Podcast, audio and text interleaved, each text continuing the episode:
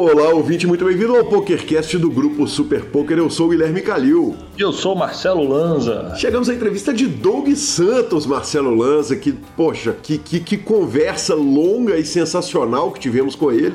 E foi realmente uma, uma história de vida daquelas, é, um PokerCast com todo, tudo que um, que um ouvinte do PokerCast pode esperar é, da entrevista. Foi realmente espetacular. E logo mais, então, trazemos Doug Santos para você. A gente começa lembrando que estamos em todos os agregadores de podcast, também no Spotify, Deezer, uh, YouTube, Amazon Music, ou seja, onde você pode ouvir uh, podcast. A gente está, nos indique, nos dê cinco estrelas. O PokerCast é trazido para você pelo Fichas.net, pelo Five Card Secrets, a sua escola de poker. Siga eles no YouTube e no Instagram. E pelo Poker for Fun, que é ganhar de profissionais de poker não vai ser no Poker for Fun, For Fun, um clube de recreativos para recreativos. É por isso que você está jogando lá, né, patrão? Exatamente, cara. Tô jogando, tô, tô jogando todo dia, Lazia. Todo dia, só tem. Se, se não pode profissional, eu tô lá. E o clube precisa dos caras para servir de saco de pancada, né, velho? Parabéns, parabéns a todos os envolvidos. Obrigado. Inclusive, temos que falar com a Five Card Secrets para rever seu curso. Dar um módulo 2 rápido, que aí você vai ser expulso do Poker Fafã. Mas o Poker Fafã tem uma coisa maravilhosa, cara, que o jogo é muito barato, entendeu? Então a gente trabalha para ter aquele 80% de VPIP ali, sabe? Todas as mãos e tal. E fazendo isso, eu tô aprendendo como é que é jogar de uma forma que eu não jogue em nenhum outro clube, entendeu? Que é rasgando o jogo. Perguntas, participações, sugestões, promoções e comentários. O nosso e-mail é pokercast.gruposuperpoker.com.br, Instagram e Twitter, arroba Guicalil e arroba Lanzamaia. Nosso telefone é 31 975 18 9609 e com esse telefone você consegue nos mandar áudio e entrar pro grupão do Telegram, Marcelo Lanza. Uh, o senhor jogou? Ah, até deu uma brincadinha rápida ali, um torneizinho ou outro, mas nada, nada exacerbado. Aí sim. E o senhor? O senhor tá lá engatado? Eu tô engatado só no Poker for Fun jogando, é baratinho, né? Então as swings são bizarras, mas, mas a diversão é garantida. E a gente parabeniza o Akawel e o Rich Gomes, que ganharam o torneio do PokerCast na semana retrasada e ontem, semana passada e ontem, respectivamente. É, pra você ver, né? Cara, eu pego muito no pé do Hit, né, velho? Tá engraçado. Mas é porque eu gosto dele, é por isso que eu pego no pé dele. Muito justo. Vamos pro, pra fala do nosso Poker for Fun e depois direto para as notícias. Olá, jogador. Eu sou Gustavo Eronville e organizo os melhores home games da internet. Eu tô aqui para apresentar a vocês essa super novidade, o Poker for Fun. O Poker for Fun é um clube exclusivamente dedicado aos jogadores recreativos de poker. Nosso foco é ser um ambiente leve e descontraído para que você possa jogar com outros jogadores não profissionais enquanto se diverte e aprende o jogo. Para conhecer nossos termos e condições, me chama no WhatsApp 31 9928 2881. Repetindo, nosso telefone é 31 99928 2881. O número está na descrição deste programa. E veja se você tem tudo o que precisa para participar do home game mais divertido do PP Poker. Poker for Fun, de recreativos para recreativos. Marcelo Lanza acabou a Blowout Series brasileirada voando e eu te dou uma chance de acertar quem terminou em primeiro no ranking de países. Sem dúvida nenhuma, né? Vamos, Canária, velha canarinha verde amarela. Sem surpresa, cara. Sensacional e, e, e ontem, cara, foi demais. Inclusive, a gente tá gravando o programa hoje na quarta-feira para poder esperar, porque o Fernando Viana estava ali na reta final do torneio e junto com o Ike Onodeira e a gente falou, cara, pô, o Viana pode arrumar quase um milhão de dólares, estava pagando mais de 900k para o campeão. E a gente falou, a gente não pode deixar de dar essa notícia. A espera foi muito válida, sabe? Sem decepção, né? É, Sem a espera decepção. foi muito válida. Ele não cravou o torneio, não, mas no acordo ele ficou com a maior parte do dinheiro. O, o, a bagatela de 771.415 dólares é, é o, o, rio correndo pro mar e o dinheiro correndo pro Forbet, né, para variar. E, e é, é, é, vale a gente lembrar o seguinte: ano passado a gente falou muito da Stadium Series e ele foi o campeão do main event. Então, naquela, naquela ocasião, ele levou 721 mil dólares. Ou seja, né? É, são um milhão e meio de dólares que ele arrumou aí só nesses dois eventos, nos levando a falar a tradicional frase do PokerCast: que homem, né? Que homem, senhor. Que homem, máquina. Que homem também é o Ike Onodeira, que eu falei ali atrás. É, o torneio foi de 1.050 dólares, ele se classificou através de um satélite de 109 dólares. Então ele transformou 109 em 167 mil dólares. O Alan me chamou a atenção para isso e para a matéria dele, o ROI do malandro foi de 153 mil por cento. É um ROI que interessa. Sou. Uh, Lanzinha, a gente passa de uma ótima notícia para uma notícia muito triste, né, cara? A, a, perda do jogador da seleção amazonense, seis anos de seleção amazonense de pôquer seguidos, o Victor Andreoletti, Victor Hugo Andreoletti, o Vitinho VHCA, e, e cara, ele é, era um, um, jogador muito querido no, no, circuito brasileiro, Matu se manifestou muito nas redes sociais e, e poxa, todo mundo do Brasil se manifestou. Então a gente deseja muita força aí, dá os sentimentos para ele e para a família. Ele havia perdido a irmã por Covid e faleceu pelo mesmo motivo, uma pena, né? Um jogador super jovem. Uma pena, né? É uma pena essa praga dessa doença que continua fazendo estragos por onde passa. Exatamente. Lozinha, vamos pro Dog Poke e Daniel Negrano? Vamos, né? vamos, né? Cara, olha, o, o, o Daniel vinha barbarizando o challenge, né, cara? A, a, gente, ele tinha chegado a 486 mil, tirado uma parte representativa do ferro do, nas últimas sessões que ele tinha jogado. E nós tivemos três sessões a partir do programa passado e deu dog poke nas três. Uh, média aí de 600 mãos por, por, por sessão e o Dog Poke ganhou 121, 26 mil na outra e 73 mil dólares na outra. Então ele voltou para os 700 mil dólares de lucro com 17 mil mãos jogadas, 35 bains. Tá difícil do Daniel pegar e o Dog Poke é, deu uma tuitada que o Rafael Duarte nos marcou lá para a gente ver, falando o seguinte: eu preciso dizer que o Daniel Negrano tá jogando dia, é, a cada dia, a cada noite, ele tá jogando melhor do que no começo do challenge. Uh, eu continuo achando que eu tenho Ed sobre ele, mas eu não, não ficaria surpreso de falar que o Ed é bem pequeno nesse ponto. Uh, tem que se dar crédito onde o crédito é merecido. Dito isso, Lanzinha, o Daniel Negrano ontem deu uma chorada a respeito da, da, da má sorte dele, ele deu uma tiltada e reclamou da sorte dele. O Galfond falou o seguinte: que ele tá maluco, que ele está enxergando, ele está vendo o mundo por uma lente em que ele é o grande azarado do mundo. E hoje o Daniel Negrano já soltou declarações a respeito disso, que certamente a gente vai trazer no programa que vem. Cara.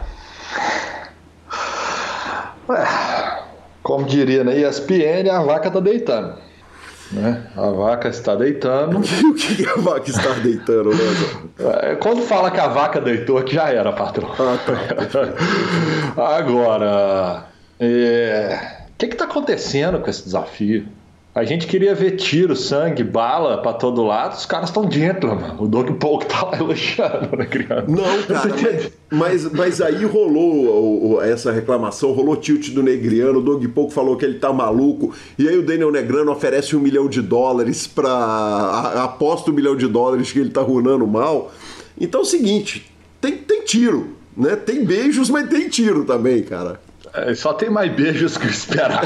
é justo, aí, aí eu tenho que concordar. Mas tá tudo certo. É, continua como favorito. O, o do Negriano tem que conseguir buscar alguma coisa rápida. E de fato, parece que ele estava muito tiltado mesmo. E ele é, teve uma quebrada dessa ascensão dele nas últimas três sessões. Vamos acompanhar, mas a tendência natural é da Dog mesmo.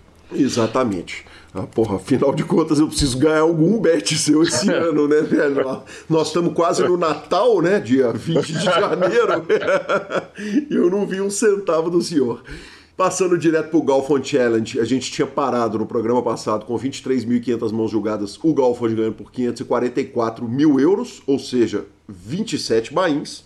Aí aconteceu o seguinte: dia 12 do 1, o Golfond perdeu 76k euros, mas depois, nas duas sessões seguintes, ele ganhou 46 em uma, 40 na outra, foi para quase 25 mil das 35 mil mãos e agora ele tem um lucro de 554k euros, ou seja, os mesmos 27 bains que ele tinha no programa passado, com 1.300 mãos a menos para jogar. Esse é a vaca deitou. É, esse é a vaca deitou. Esse é a vaca deitou. Esse está com ele, problema. tá, ele, já, ele já começou a, a, a jogar com regulamento debaixo do braço. Exatamente. Perde ali, ganha ali, agora ele vai correr muito menos riscos e vai administrar isso aí com certeza. Certamente. Vamos para a palavra do Fichasnet e entrevista com o Doug Polk. Não? Desculpa. Entrevista Aí sim, gostei. Caramba. Depois do nosso querido Doug Santos, vamos para Doug Polk, por que não? Exatamente, é a entrevista com o nosso querido Doug Santos, tá louco, hein?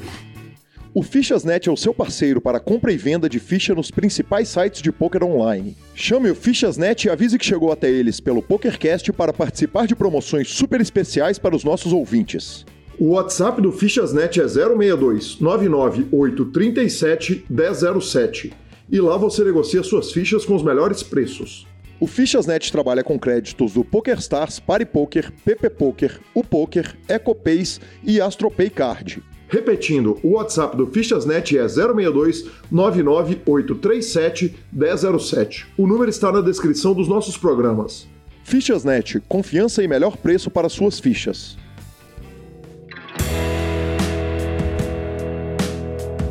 E vamos que vamos, é com grande prazer que recebo aqui no PokerCast ele, o fantástico Doug Santos, Douglas Ferreira Souza, ou seja, não é Santos, ele vai me contar essa história: 5,9 milhões de ganhos lifetime online, 240 mil dólares ao vivo. E Doug, que prazer te receber aqui no PokerCast, muito bem-vindo. Fala, Calil, pô, muito obrigado pelo, pelo convite. Eu vi que passaram grandes ícones aqui, né, no podcast. É um prazer para mim estar aqui participando com você. Eu, eu, que sou da velha guarda, da velha guarda né, do poker, então tenho muita, muitas pequenas histórias aí pra gente contar desses 10 anos de carreira.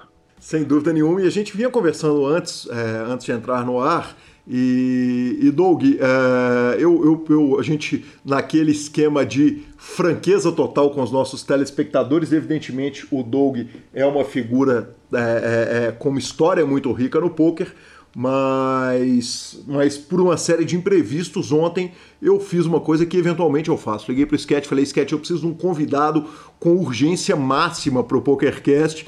E ele me falou, cara, seu cara é o Doug Santos. Eu snapei e na hora que eu fui ver, você deu entrevista para Deus e o Mundo. Doug foi o cara mais entrevistado do Brasil nos últimos dias. E naturalmente a gente não vai se furtar a contar a sua história super rica, mas a gente vai aproveitar e vai complementar contando aí um monte de coisa. E Doug, já entrou o seguinte, né, cara? O Doug virou Twitcher, tava transmitindo antes de entrar no ar, estamos gravando a entrevista no dia 19 a 1 da manhã, meia-noite e 58, e já chegou com a cravada, aquela regulada maravilhosa, hein? É, você falou que, que o podcast ia regular ontem, né? Na verdade, hoje de manhã, né? Eu fui, pra, fui streamar hoje. A gente acabou agora, acabamos de gravar uns 100 euros é, na Twitch lá com mais de 700 pessoas ao vivo, foi, foi sensacional. Com, com meu, meu querido adversário me chovando 40 blinds de 6 e 4 na iPad. Que delícia, hein? que, que, carteira encontrada no meio do caminho. Doug, eu converso com a começo com a pergunta super tradicional aqui do PokerCast. Quem era o Doug antes do poker? Cara, o Doug antes do poker era um cara apaixonado pela informática, pela tecnologia, que sonhava em ser programador de jogos fazia técnico de informática no Senai em Santos e fazia a faculdade de ciência da computação é, e que essa esse Doug antes do poker ele só existiu porque eu decidi trancar a minha faculdade, porque como eu fiz o Senai com 18 anos e a faculdade com 19, quando eu cheguei na faculdade, o primeiro ano eu já tinha praticado tudo no Senai, então ficou um pouco meio entediante a faculdade para mim, acabei conhecendo o poker com, com 18 anos, que foi 2008, e e a minha carreira, diríamos assim, acadêmica foi, foi trancada logo no, no, no primeiro ano de faculdade. Ser programador de jogos, em primeiro lugar, te dá algum tipo de edge, quer dizer, te faz é, é, é entender a teoria dos jogos, lógica do jogo, quer dizer, você acha que você está mexendo com jogos antes, te ajuda em alguma coisa no poker? É, bom, eu sou um cara que eu, eu, sou de exatas, né? Desde, desde criança tenho uma facilidade com exatas e quando eu fui para para fazer o Senai, eu tive, uma, tive uma, duas professoras muito boas que, que, eles, que elas me ensinaram, para quem não conhece muito de, de, programação, é, da lógica de programação, né, do raciocínio rápido, é, dos fluxogramas e tudo, como fazer os programas simples funcionarem. Então, é, eu já tinha muito esse, digamos, essa habilidade e acabou que me potencializou ali. Eu fui muito bem treinado antes do poker já. E quando você tem bons instrutores e você acaba, acaba pegando uma aptidão, né? Eu, eu sou um cara muito intenso e eu via que eu, eu fui muito bem treinado ali. E logo eu quis, queria muito ir para programação porque eu sabia que era um negócio muito difícil, mas um negócio que me, me desafiava muito, né? Você vê que hoje em dia, 12 anos depois, tem jogos aí 4D, não sei quantos D, é placa de vídeo de 10 mil reais, então é, eu sempre fui um cara muito fascinado pela, pela arte de programação e pela arte da lógica, né? Eu gosto muito da lógica. Então, isso que foi.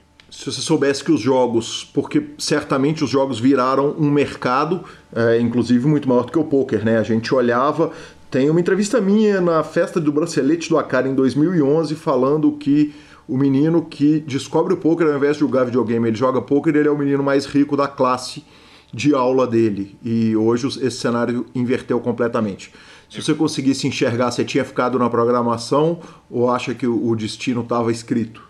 Cara, é difícil, né? Porque hoje o, o, mercado de jogos ele é maior até que o cinema, né? Hoje o mercado de jogos é um bagulho. Você vê pelo Gaules na Twitch, né? O cara. O cara que era um cara passando fome ali, o Neymar gosta do cara. Então você vê que o alcance hoje dos jogos, além do mercado que move bilhões de dólares, é um mercado que com a Twitch ninguém, ninguém nunca imaginava. Eu acredito, eu acho que eu teria seguido no, na programação, porque eu já sabia que era um mercado, claro que de programação que era muito difícil, que eu queria, mas era um mercado que seria muito bem remunerado. É, claro que a gente não vive só pela remuneração, mas eu, no poker eu acabei me apaixonando, né? Então hoje eu faço o que eu gosto, tenho uma vida legal, mas a programação eu diria que era uma vida se fosse para escolher hoje seria difícil, porque esse jogo aqui, por mais que a gente ama, que a gente sofre. Ô Doug, eu, eu me debati aqui se perguntava isso ou não, mas eu não resisto quando a gente começou lá em 2008, e você é da mesma leva do meu começo na mídia, né? Você fala que começou em 2008 e eu comecei, o primeiro PokerCast é de 2008. 70% dos softwares de poker eram muito ruins e 30% eram muito bons. Na época era o PokerStars e o Full Tilt. Hoje os softwares multiplicaram e continua 70, continuam 70% dos softwares sendo muito ruins e 30% sendo bons softwares. Para quem programa é um negócio doído, dolorido ter que jogar em softwares que às vezes são não, não são perfeitos. Cara, é, com tanta gente inteligente, tanto e o mercado do poker é gigantesco, é chega a ser inexplicável. Você vê softwares de 15 anos atrás, é, o mercado, não só o brasileiro, mas o mercado mundial injetando muitos milhões de dólares, os jogadores né, injetando até bilhões de dólares no, no poker online. E essa falha é muito grotesca, né? Chega a ser uma falha amadora. Daqui a, daqui a 30 anos a gente não vai conseguir acreditar, olhar para trás e ver que o Poker Stars, que hoje é o maior site, ele muda o layout vai contra todo mundo, e mesmo assim segue sendo o número um. E outros softwares que estão, os outros sites que batem de frente, entre aspas, com ele, tem tem softwares muito ruins, é, configurações muito ruins, são tudo muito, tudo muito ruim, tanto que o mercado de softwares auxiliares cresceu muito, né? Os softwares principais de poker são tão ruins que você vê os outros é, auxiliares do PokerStars, do GG, do, de todos os sites, de aplicativos, é um mercado que não, não deveria existir, né? Se a gente pensar racionalmente um PokerStars que ganha bilhões de dólares por ano, ele deveria ser perfeito. É, já foi perfeito, né? Até 2015, diríamos assim. Depois que mudaram os donos, aí ficou ficou ruim. Mas. Mas no que tange software ainda continua um abismo com relação à grande maioria dos outros softwares, né, Doug? Continua um abismo tanto da parte operacional, dos softwares caírem, é, da qualidade da imagem, de como. A, tem software que você vai de all-in e o que o jogador recreativo quer é ver o all-in e torcer. Tem software que não dá um segundo já bateu todos os streets, então eles não entendem que o, o poker, por mais que o profissional ele é importante, ele é feito para o recreativo, né? O recreativo que vai sustentar essa, essa indústria. E, e acaba que os softwares ainda. É, seria, a gente poderia ficar falando duas horas só dos softwares, mas eles são tão muito longe de chegar no, no aceitável pelo tanto de dinheiro que é, que é investido por todos os times do mundo e por todos os jogadores profissionais e recreativos. Perfeito. E aproveitando que a gente está falando dos sites, os sites viraram os programas de incentivo para os jogadores recreativos e isso é uma coisa que reparte profissionais. Quer dizer, tem profissionais que falam o seguinte: ah, o rakeback tinha que voltar e tal, e tem gente que fala o seguinte: precisa se recompensar o recreativo para que ele se mantenha no jogo. para ele não ser trucidado quando de uma velocidade muito rápida. Qual que é a opinião do Doug a respeito disso? Bom, a parte do Rakeback, principalmente falando do Poker Stars, é, para quem não sabe, né, para quem é, estamos assistindo em 2021, o Rakeback, mesmo para quem jogava torneios, o Rakeback nada mais é quando você paga o, a taxa de inscrição, você paga uma parte para o site e uma parte do site voltaria para o jogador, né? Traduzindo isso para quem joga torneio, é, eu que jogo torneios caros, eu deixo de ganhar pelo menos 3 mil dólares é, que eu pago de reiki, no mínimo isso. É, e para quem joga os cash games, nós estamos falando de milhões de dólares por ano que o site acaba pegando. Falando um pouco como jogador, é, eu que comecei nos jogos muito baratos, é, eu sei o quanto que o rakeback é importante. Não é só pelo dinheiro, porque às vezes a gente tem pouca banca, e, é, claro, o dinheiro ajuda, é, é um diferencial ali. Você tem um rakeback às vezes de 100 dólares na semana, 200 dólares. Se você tem uma banca de mil, pô, 100 dólares é 10%. E o PokerStars poderia ganhar isso de outras formas. É, ele não precisava tirar. Ele tira, basicamente ele resolveu um ano e falou assim: o ano, o ano que vem não tem. Então tinha o Supernova Elite. Quem estava jogando para o Supernova Elite não conseguiu é, contemplar né, todo o esforço.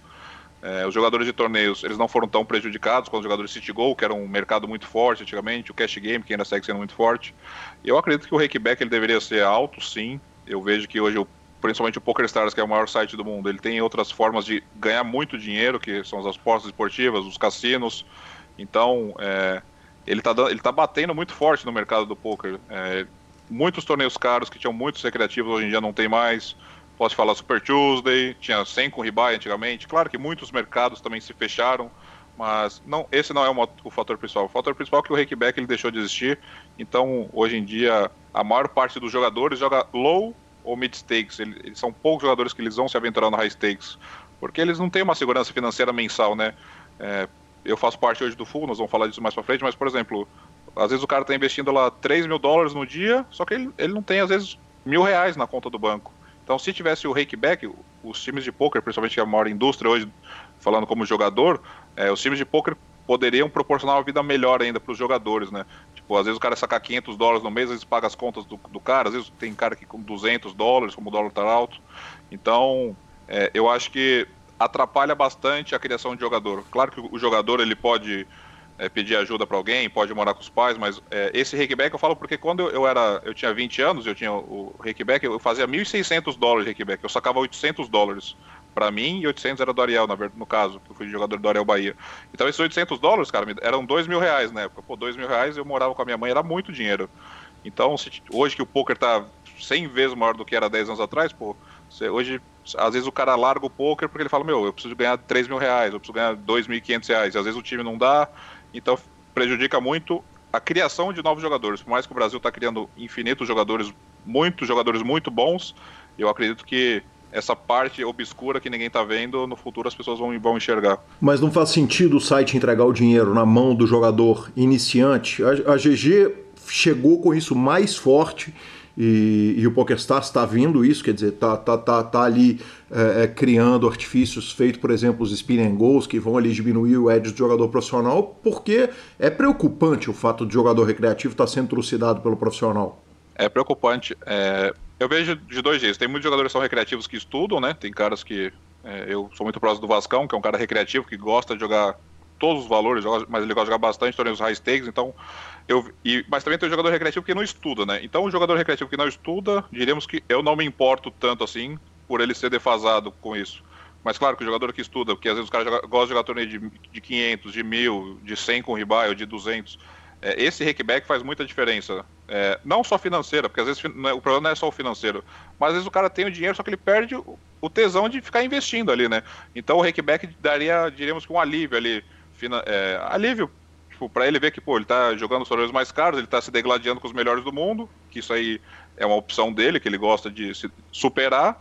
E, e eu acredito sim que o rakeback ele deveria focar o recreativo, mas ele não poderia é, esquecer os caras que estão muito no começo, porque o cara que está no começo, por mais que o, o time dá a banca para ele, dá uma estrutura, o cara às vezes é o que eu te falo, tem cara que investe 500 dólares no dia e ele não tem 100 reais na conta bancária, Calil. Então o cara não tem dinheiro para pedir uma pizza e o cara está jogando ali.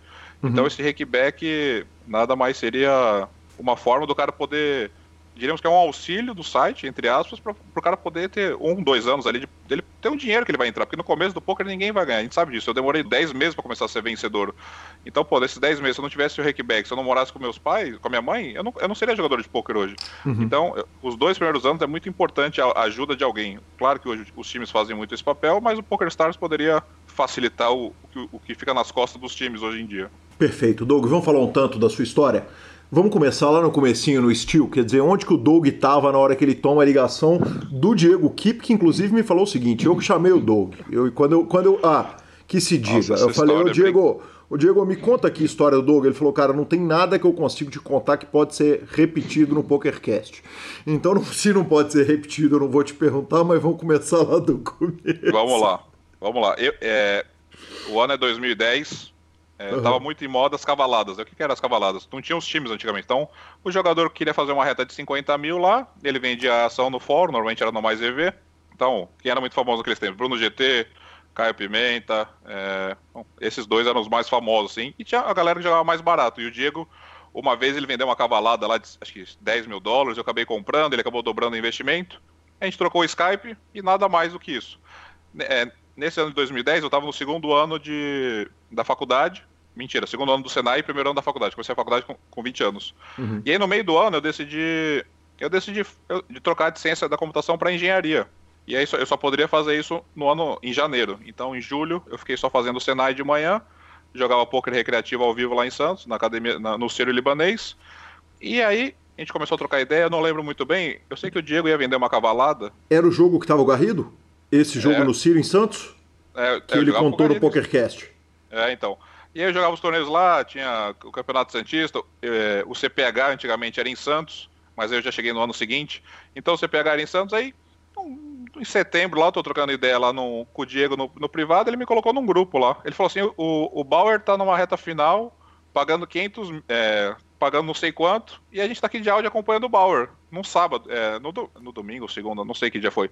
A gente ficou acompanhando o Bauer, eu fui dormir quando o Bauer faltava, tava na, CMF, na CMFT, acordei no dia seguinte, o Bauer tinha cravado 315 mil dólares, o W Cup. O lendário W Cup do João Bauer. Por FPP. E aí, aí minha vida não mudou nada, eu fiquei feliz por eles, eles me colocaram no grupo lá, eu dei parabéns pro Bauer e tal. Aí isso foi na, acho que segunda-feira, ou domingo pra segunda, aí na sexta-feira o, o Diego me chama, oh, o que você tá fazendo? Eu falei, cara, tô aqui jogando um torneio de um dólar, dois dólares. É, tinha um oito com ribai no PS da manhã, que eu era fascinado pra, por cravar ele, mas a gente não tinha nenhuma chance de cravar, mas a gente sonhava, né? Aqueles tempos lá. E aí o, Bauer, o Diego falou assim, cara, você quer jogar pro, pra, pra gente? Eu falei, como assim jogar pra gente? É, é eu, o Diego, o Evandro e a Larissa, nós vamos nos juntar. O Bauer ganhou o W Cup e nós vamos fazer um time. E, a gente vai, e você vai ser nosso primeiro jogador. E eu não sabia como funcionava, nada. Ninguém sabia como funcionava, né, Doug? Porque é o seguinte, porque o conceito de time era um negócio que hoje se está completamente é, divulgado no Brasil, na época era ali, eram os primeiros dois times, se tem o Golden Pro e o Steel, e o Steel, né? Isso, isso, o Forbet e o Steel. Aí o Bauer, como ele já contou, ele, ele, ele, ele morava numa casa, ele se mudou pra, com a mãe dele para outra casa e, e eles fizeram um QG lá. E aí eu ia jogar por 25% e basicamente eu ia jogar torneio até acho que 5 dólares, 11 dólares, eram torneios muito baratos. E aí acabou que de setembro ali até dezembro, é, até janeiro, eu tive muitas aulas com todos. É, a minha rotina, basicamente, eu, eu tranquei o Senai, faltando seis meses para acabar. Meu Deus do céu. Minha mãe, vai, minha mãe iria matar se ela tivesse viva e relembrasse. E aí, o que aconteceu? eu jogava, eu estu, a gente estudava umas quatro horas todos os dias, é, como antigamente tinham os americanos, então boa parte dos torneios era tarde e à noite, né? Hoje em dia tem torneios mais cedo, etc. Mas antigamente era tarde à noite e de madrugada que tinha jogo, né? Muitos, muitos jogadores de hoje começaram jogando de madrugada. Então, eles me davam quatro horas de aula, basicamente quase todos os dias, de acompanhamento, aula, aula. E aí eu, eu grindava como, sei lá, até seis da manhã, ou até de madrugada, dormia e aula, dormia e aula, dormia. E eles sempre revezavam para me dar aula. E aí depois que depois disso entraram todo entraram o Lirola, o Pitão, o Savassi, o Peter MTV, o Diego Nets, e aí, e aí que começa a história do estilo. E é engraçado que toda vez que eu ia pro, pra Goiânia, né, eles, cada seis meses a gente ia, a gente se reunia, como era, tudo tava no começo, tudo era legal, tudo fantasia, a gente tava vivendo um sonho, literalmente, e o Diego, era, o Diego sempre me buscava no aeroporto, o Bauer, eu sempre fui o queridinho do Bauer, né, entre aspas, porque eu, pô, grindava pra caramba, jogava, tava indo bem, mas o Bauer nunca me buscava no aeroporto, era sempre o Diego que tava lá pra me buscar. E, pô, cara, tenho muitas boas lembranças desses tempos. A gente, a gente, era uma. Não é que hoje não é uma amizade sincera, mas era tudo tão novo que, cara, a gente brilhava os olhos, né? Então, foram, foram bons, bons tempos. Até quando você fica no Steel? Eu fico no Steel até 2000 e... 2000 e... 2012 ou 2013. São três anos de Steel ali. Dois anos de Steel. E depois eu jogo pro... Eu jogo pro Ariel. E depois eu já jogo pra mim. Perfeito você joga pro Ariel, depois você joga pro você, tem a cavalada do Muca que a gente precisa falar e aonde que encaixa a downswing gigantesca, a lendária downswing de 300k. Então é assim, é, para quem não sabe, eu começo jogando pro Steel, eu fico uns 250 mil para frente, aí eu dólares, saio do Steel, claro. é, dólares, é, depois eu jogo pro Ariel um ano e, uhum. e esse ano, para falar do Steel, pô, hoje eu sou muito grato a eles, né? É bom frisar, porque os quatro ali eles deram a vida por mim, eu tenho muita noção disso. Eu fui, na verdade, eu fui cavalo do estilo por seis meses, depois eu fui cavalo, cavalo do Bauer, mas eu sempre me senti do estilo, sempre fui muito unido. Tive uma relação muito boa com o Diego, com o Evandro, com a Larissa, que são três pessoas que eu, se eu tô aqui hoje gravando com você, eu devo muito a eles. Depois eu tive, eu fui jogar com o Ariel, fiquei um ano break-even, é, aquele ano que você aprende muito de jogo. O Ariel é um cara muito inteligente e naqueles tempos, 2012, ali 2013, ele estava, diríamos que no auge da carreira dele, na minha visão, jogando torneios caríssimos, indo muito bem online, já tinha big hitado F-Tops, já tinha ganho tudo. Eu saio do Ariel em agosto, eu jogo para ele o último EPT de Barcelona em agosto, 2013, se eu não estou enganado, isso 2013, minha mãe faleceu em julho. É, em agosto eu jogo o EPT para ele de Barcelona e depois desse EPT eu tinha um bank guardado e eu falei, Ariel, vou jogar para mim, eu te agradeço. Eu sei que eu não te dei o lucro necessário proporcional a tudo que você mencionou, não só como jogador, mas na vida. É, ele foi um cara muito importante para mim ali. E de setembro de 2013, vamos falar de setembro até dezembro, foi quando o Muca ganhou. E vamos começar a explicar como que eu cavalei o Muca, né? Que é uma pergunta que todo mundo me faz. É, e setembro... essa você não contou em entrevista nenhuma. Não, essa ninguém sabe. De setembro, de setembro a dezembro, eu tive. Eu comecei com um bankroll de 20 mil dólares e eu cheguei a, a cento e poucos mil. Eu tive um, não sei o que aconteceu. É a famosa good run. Quando você, você, ganha, ganha, ganha, você joga e ganha. Então eu ganhei uns 100 mil dólares e aí eu tava, tava indo, pô, tá tudo dando certo assim na minha vida. Eu, eu minha mãe tinha me deixado uma, uma, casa em Santos, então eu não tinha, eu tinha um custo de vida baixo, minha mãe tinha me deixado um carro, eu não tinha um custo de vida alto, eu não gastava acho que 2 mil reais, 3 mil reais por mês. Eu tava ganhando bem ali, e aí eu acabei subindo um pouco meu buy e no último, na última semana de novembro é, eu, eu satelizo o Super Tuesday e eu faço FT do Super Tuesday. E é engraçado que eu, essa FT eu, eu troco a porcentagem com o Garla e, e eu caio em nono e o, eu, o Garla cai em terceiro. E aí eu ganho lá uns 40 mil dólares, eu falei, meu Deus, 140 mil up em três meses, é, meu, que sonho. Tô rico. Aí, tô, é, Não, pra quem gastava menos Desco, Descobri a fórmula, né? Não vai acabar nunca descobri a forma. Aí eu falei assim, cara, tá chegando o BSOP Millions. Eu não tava tão animado para jogar o BSOP. É, eu tava um pouco cansado, eu não tinha vivido o luto ainda da minha mãe falecido, tinha ter falecido, então eu tava só jogando, jogando, jogando, eu tava bem intenso no grind. É, eu falei, cara, como os meninos me deram a oportunidade lá no começo, claro que em outras circunstâncias, eles iam investir em mim, iam me treinar, a chance do retorno era muito maior. Eu falei, cara, eu vou dar. Eu vou pegar esse, esse BSOP e vou dar chance para três pessoas. Isso eu não falei para ninguém. Eu, isso aí eu fui dormir na terça-feira do Tuesday de madrugada eu, e eu tinha que ir quinta-feira para São Paulo. E aí, quarta-feira, do nada, assim, eu era muito próximo do Pio Limeira e do Ragazzo, a gente, porque eles foram do, do Steel e etc. A gente era muito próximo e o Pio chegou para mim e falou assim: Cara, o Muca quer, quer jogar o BSOP Main Event. Eu lembro que era uma, era uma semana seguinte, começava sete dias depois. Eu falei, aí ele me explicou como que o Muca queria. Eu falei, cara, é, você quer comprar cota, né? Porque antigamente vendia cota. Eu falei, não, cara, eu, eu coloco ele e, e eu tenho tantos por cento. Ele falou, tá bom, tá combinado. E aí eu comecei a pensar, falei, cara, é, comecei a pesquisar assim mais pessoas que eu poderia dar, dar alguma chance, né? Porque o BSOP Millions é um torneio que todo mundo sonha em jogar. Hoje, claro, com os times é muito mais fácil um cara que não joga tão caro jogar, mas naqueles tempos era muito difícil pagar dois mil e pouco, dois mil duzentos reais de inscrição, era uma fortuna. Uhum. E eu falei, cara, eu vou dar, vou dar, vou colocar mais gente. Eu decidi colocar 25 jogadores, tipo pessoas aleatórias, entre aspas, que eu sabia da procedência, que eram pessoas honestas, mas eu não conhecia, pessoas X. Eu falei, cara, eu vou dar 25 oportunidades aqui que eu gostaria de ter. É, hoje eu posso pagar o buy-in, estou na melhor parte da minha carreira, mas eu, eu fazer, devolver pro poker o que o poker já fez por mim, né? Porque eu, principalmente o, o Steel Team, eles fizeram muito por mim. É, eu ia para Goiânia, eu, eu, eu, era uma pessoa média, de classe média baixa, eu não tinha dinheiro para passar, eu não tinha mil reais para ficar em Goiânia. O Bauer pagava tudo, o Evandro pagava tudo, o Diego, a Larissa, eles pagavam tudo pra gente. A gente sempre que ia para Goiânia, eles, pô, era tratamento de filho ali. Não só para mim, pro, pro Lirola, pro Pitão, é, eles impulsionaram a minha vida, assim, de um jeito absurdo. É, e aí eu falei, cara, vou devolver essas experiências. Eu joguei até o, joguei o meu evento, joguei o Super High Roller, joguei pessimamente, caí, joguei meu evento uma vez, falei, cara, não vou jogar mais nada, vou pôr os meninos para jogar e seja o que Deus quiser. Aí, aí eu fui embora de São Paulo, fui para Sorocaba, eu, eu, eu namorava com a Luana naquela época. Eu falei, cara, a minha missão desse ano está cumprida. Eu quero descansar. Eu sou um cara que sou muito workaholic. Eu, eu, não, eu não sei apertar o botão do off, só sei apertar o botão do on. Eu falei, cara, vou descansar agora essas duas semanas. E se der alguma coisa no BSOP, deu. Aí eu fui embora de São Paulo falei, se der alguma coisa, a gente volta, né? Eu sei que cinco fizeram ITM, uhum. dia 3, se eu, não engano, se eu não me engano. E aí passou o, o Muca, podia, é, passou, quando tava 50 left, eu, eu cavalava o Tuba, amigo do Igor, e, eu, e, e, tinha o Muca, e o Muca short. Eu falei, cara, é muito difícil, um fio de 3 mil pessoas, o cara chegar. Pra ser sincero, eu sei que eu fui. Eu, eu dormi no, no dia antes do Muca e pra FT, eu, eu desmaiei de sono assim o dia inteiro. E eu acordei com o Muca me, ligando, falando assim, cara, eu tô na FT e eu não tenho dinheiro para pagar o hotel. Eu falei, FT do que que você tá? Falei, do meio evento. Eu falei, não, você tá de brincadeira.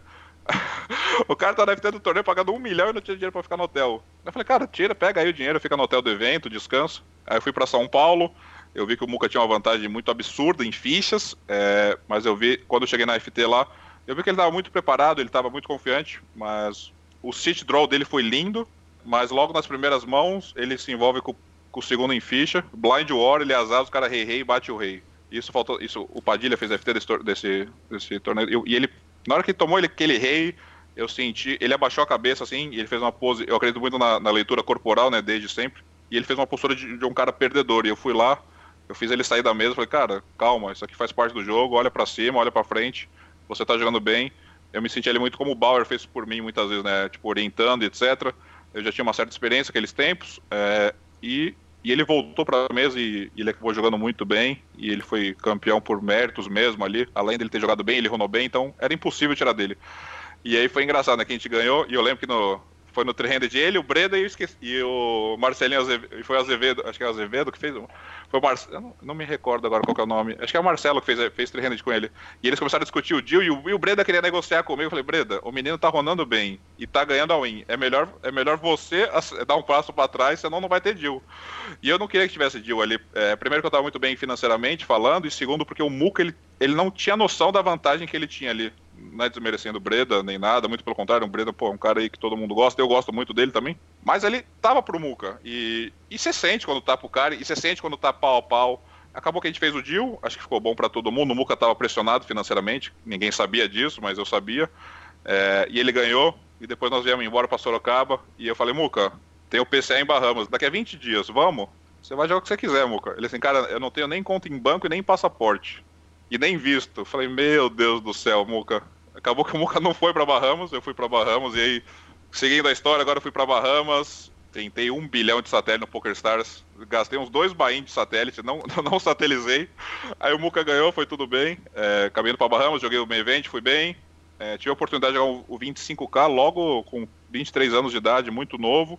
Acabou que eu acabei acabei desistindo de certa, de certa forma. Ali, eu já era um cara muito. Eu sou um cara muito a, é, a, favor do risco, etc., quando ele é muito calculado, mas ali eu senti que não era minha hora ainda. Aí depois de Bahamas eu fui a, eu fui a Alce Millions, que para mim até Você hoje... não jogou o 25K do não, PCA? Não, joguei. Eu acabei. Eu não tinha nível. Você falou eu, que você, nível nem... você teve a chance porque você tinha o dinheiro, né? tava na, tava na conta do PS, ou não? Não, não, não. Eu tinha um investidor, na verdade, ali. Mas uhum. eu senti que eu sempre fui um cara muito pé no chão. Uhum. É, até me dar o swing.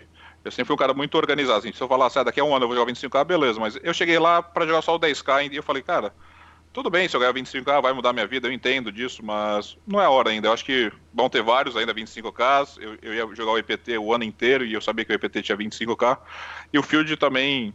O Field estava bom, mas não, não era para mim ainda. Eu era muito novo e eu sabia que poderia me causar os danos colaterais de, meu, você tá jogando um torneio até 500 dólares online. Se eu jogar um 25k, por mais que eu tinha jogado 10k e eu, eu, foi uma das poucas vezes na minha carreira que eu, eu pus a mão no freio e falei, não, agora não é hora, eu posso jogar depois. Se eu voltar da Austrália bem, a gente joga. Eu ia para Monte Carlo, ia, depois ia jogar. Antigamente tinham vários EPTs, né? Para quem não sabe, tinham seis EPTs por ano, então oportunidades ali teriam. Eu fui a, fui a, a jogar Alce Millions, que minha madrinha mora na Austrália, fui passar lá dois meses.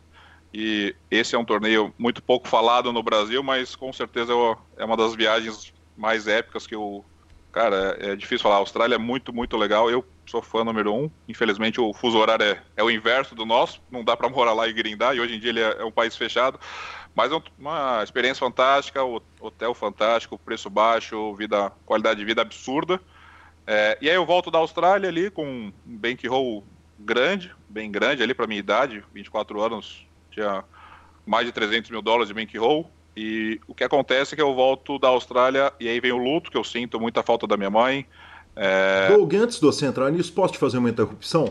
Claro. Quando eu olho para o panorama geral, quer dizer, é, ainda que você tivesse um bankroll razoável e que você optou por não jogar o 25K, você me conta que você gasta dois bains em satélite para o PCA e mesmo assim vai para o PCA e depois vai para o uh, Millions, que é possivelmente o, o, torneio menos EV do mundo. Por mais que seja uma viagem extraordinária, e deve ser, eu não conheço a Austrália, é o torneio menos com, com pior EV do mundo, porque a Austrália é cara, a Austrália é longe pra cacete. E então, assim, eu, eu olho e, e, me lembro os grandes momentos do ídolo Caio Pimenta, que logo vai estar aqui com a gente contando a história dele, já confirmou, inclusive. Cobraremos que no meio do ano ele vai estar aqui.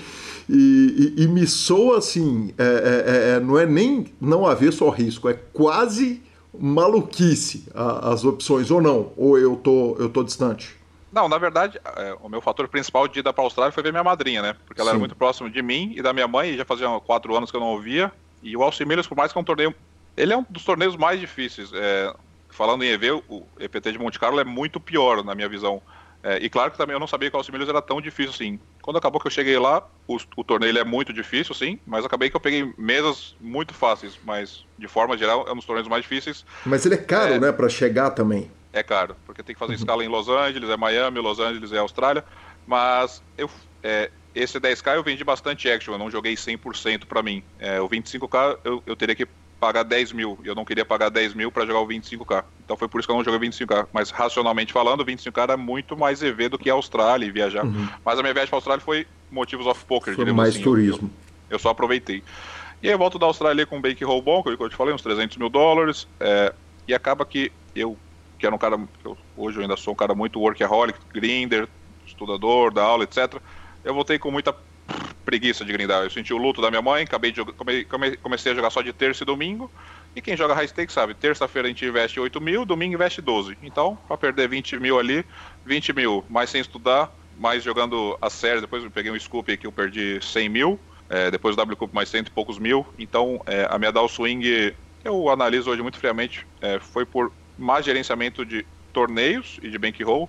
É, não, fal, não faltava capacidade minha de jogar os torneios mais baratos ali foi uma, uma gerência assim muito mal feita. É por culpa minha mesmo, falta de instrução, falta de. No colégio a gente não tem instrução financeira nenhuma, né? Por mais que eu tinha. O Peter Huck é um cara. O Pedro é, Correia que me, me auxiliou onde investir, ele, ele fez todo. Diríamos, ele me ajudou muito ali, mas faltou eu, diríamos, pôr o pé no chão. Depois que eu comecei a jogar os torneios de 10K, 1K, é, o custo de vida, assim, eu não sou um cara que nunca esbanjei muito, mas eu gostava muito de jogar os torneios bons, né? Então acabou que eu tive ali, diríamos que de março, eu voltei da Austrália, aí joguei, perdi, perdi 60 mil, 70 mil, assim, no, no Scoop, já foi um baque, fui a Monte Carlo, fui a San Remo, perdi mais 60 mil euros, aí, isso aí já são 130 mil dólares com os custos de vida, pode por 150 mil dólares que eu perdi, aí perdi mais 100 mil no W Cup, então de 300k virou 50, e aí para chegar no zero é muito mais fácil do que chegar no, nos 300 de novo. Eu, eu tava numa.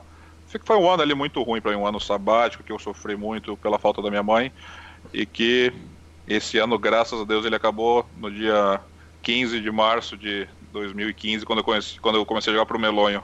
É, antes disso, deixa eu só complementar, antes de eu jogar pro Melonho, eu joguei três meses pro Chico Nog, Acabei fazendo a mesa final com um dos cavalos do Melonho, que o cavalo do Melonho foi campeão, o Rino 2008, em dezembro.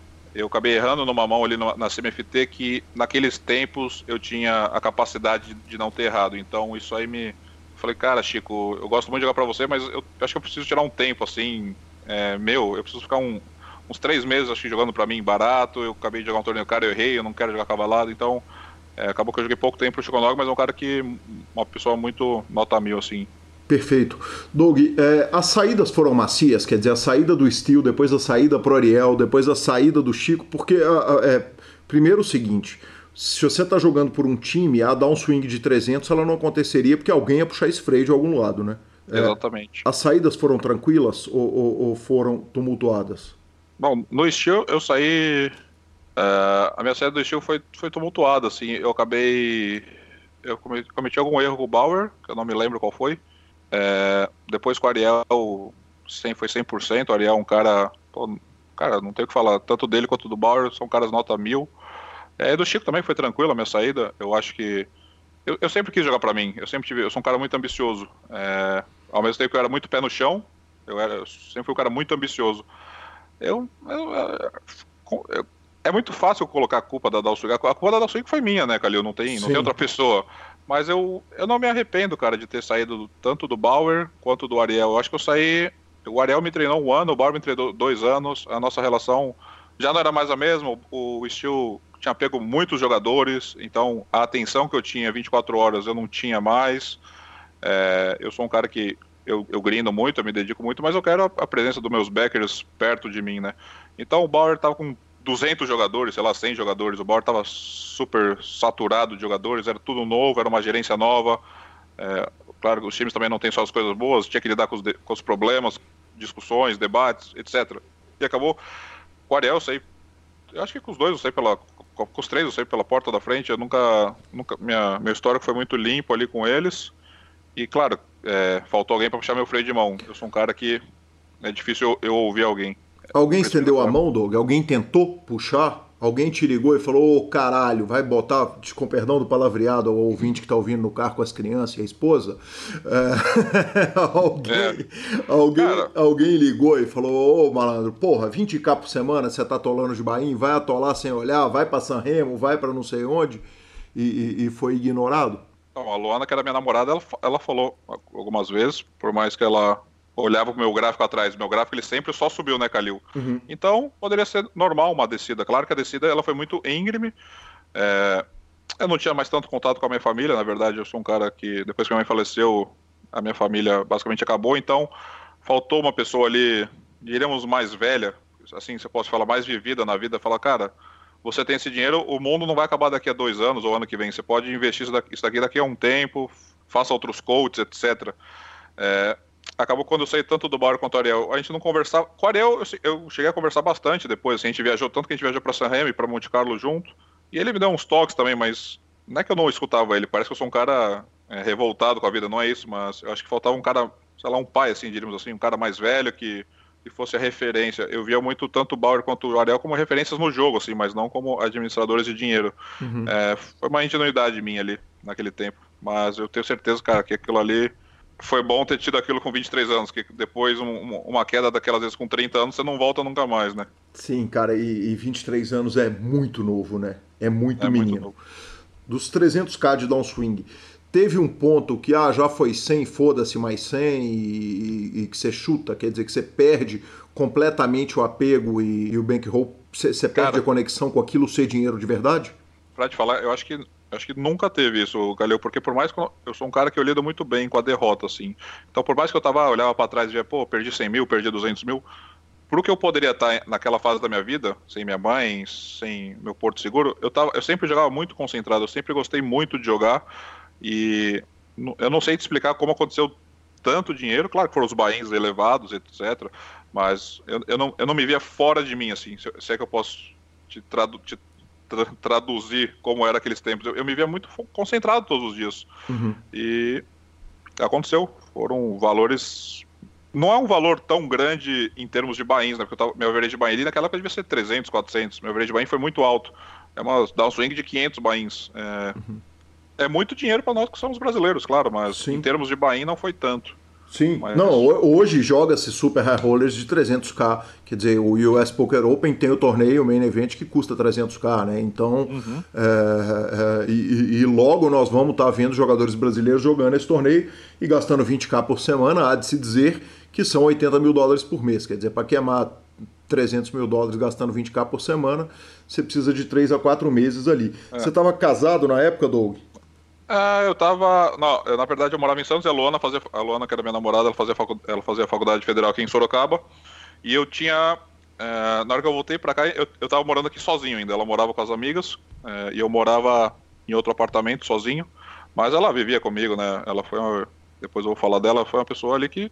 Ela sempre puxou minha orelha. O problema é que eu não ouvia. E eu acredito que faltava. Se eu tivesse deixado mais do meu dinheiro com o investidor financeiro, eu não teria pego esse dinheiro e, e realocado no poker, diríamos assim. Faltou uma, um coach, né? Coach de educação financeira para mim. Muito dinheiro novo ali, tudo dando certo na minha vida. Onde eu, onde eu colocava dinheiro, voltava. Era uma, uma situação muito atípica, né? Então, quando veio a dar swing, ela veio proporcional ao upswing. É, eu, eu não soube pisar no freio. O relacion... e, e, obviamente, daqui a pouco a gente vai contar a história da volta por cima e do retorno, é... mas o, o, relacionamento sofreu nesse momento, quer dizer, afetava tudo, afetava para fora do poker, ou, ou, ou, como que você conseguia, como que você fazia para lidar com o, o, o, momento que era grave, todo dia você abria o caixa e o caixa tá caindo vertiginosamente ali? É, eu lembro muito pouco ali, para te falar a verdade. Eu lembro que eu, eu, eu, sempre sou um cara muito calmo, muito carinhoso. Eu lembro que eu fiquei uns seis, sete meses sendo, não sei se rude é a palavra, mas não sendo o Douglas de verdade, sim, sendo um cara sem paciência, estressado.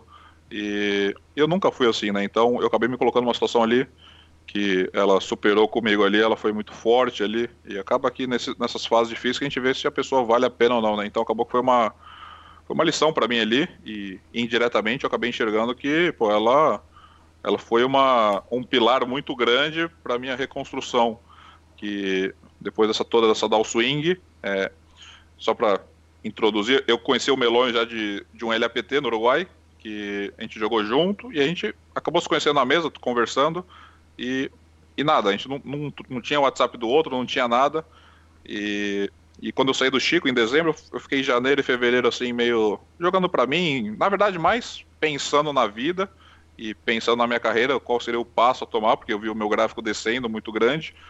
E eu falei, cara, eu preciso de, eu preciso de um mentor, né? Porque gente para pôr dinheiro em mim tinha ali naqueles tempos no Brasil. É, acabou que eu me endividei, depois fui, pra, fui fazer a pós esportiva, troquei o pé pela mão. Mas aí chegou em dezembro, eu falei, cara, é, tá na hora de eu pôr o pé, o pé no pé e a mão na mão, né? Então, é, eu voltei pro eixo ali, a lona foi muito importante para mim naqueles tempos. E aí, num, num, dia X de fevereiro de 2013, eu, mando, eu, tinha, eu tinha o Meloy no Facebook e eu resolvo mandar uma mensagem para ele perguntando se ele, se ele queria me cavalo, se ele tinha um time, porque eu sabia que o cavalo dele tinha ganho o Sunday Million, é, porque o Totter Juan, que era um amigo meu de Santos, falou que o menino que ganhou era, era cavalo do Melonho. E eu falei, cara, eu quero jogar pra um cara diferente, porque no Brasil não tinha ninguém. Não é que não tinha ninguém, o Forbet era o time que eu não, eu não passei e que poderia ter me agregado muito, mas eu não tinha proximidade com os meninos. E eu, eu falei, cara, ou eu vou jogar pra um, pra um cara muito diferente, ou, ou eu vou jogar para mim mesmo. Eu vou, vou criar um grupo de pessoas pra gente estudar e vai ser assim. Acabou que o Melonho me respondeu e, e ele marcou uma reunião comigo, ele me explicou como funcionava. É, o que acontece também, o que eu acredito, falando um pouco da Down Swing, eu vejo que os, os, jogadores brasileiros eles têm uma intimidade excessiva com os backers, né? Então eu vejo, não é que falta respeito, mas quando você tem muita intimidade, às vezes quando você toma uma bronca, você não leva tão a sério, né? Então, é, eu já vi que com, com o Melonho seria muito diferente, seria um, uma empresa, né, diríamos assim. Você é meu funcionário, eu sou seu amigo, tudo bem, mas você você tá no seu canto, eu tô, tô no meu. Não que eu nunca tivesse faltado respeito com ninguém, é que eu sou um cara muito não é invasivo, mas eu, eu sou muito intenso. Então, quando o cara me dá a mão, eu sou amigo dele. Eu virei muito amigo do Bauer, na verdade, e do Ariel também, eu acredito. É, por mais que a gente morava, morasse longe, é, eu acho que com o Melon ali eu já sabia que seria um negócio mais, meu, ó, você tá aqui no fundo do poço, eu tô te dando a mão, mas as, tem regras. Uhum. E aí acabou que eu comecei em março de 2015 pro Melonha, meu gráfico tinha chegado de 350k up no PS, ele foi para 150, então só no PS foram 200 mil de downswing. É, eu, naqueles tempos eu, eu, não sei nem te explicar, mas eu não tava desesperado, eu não tava nada. Eu sabia que eu tava voltando pro meu eixo, que tinha o luto tinha passado da minha mãe.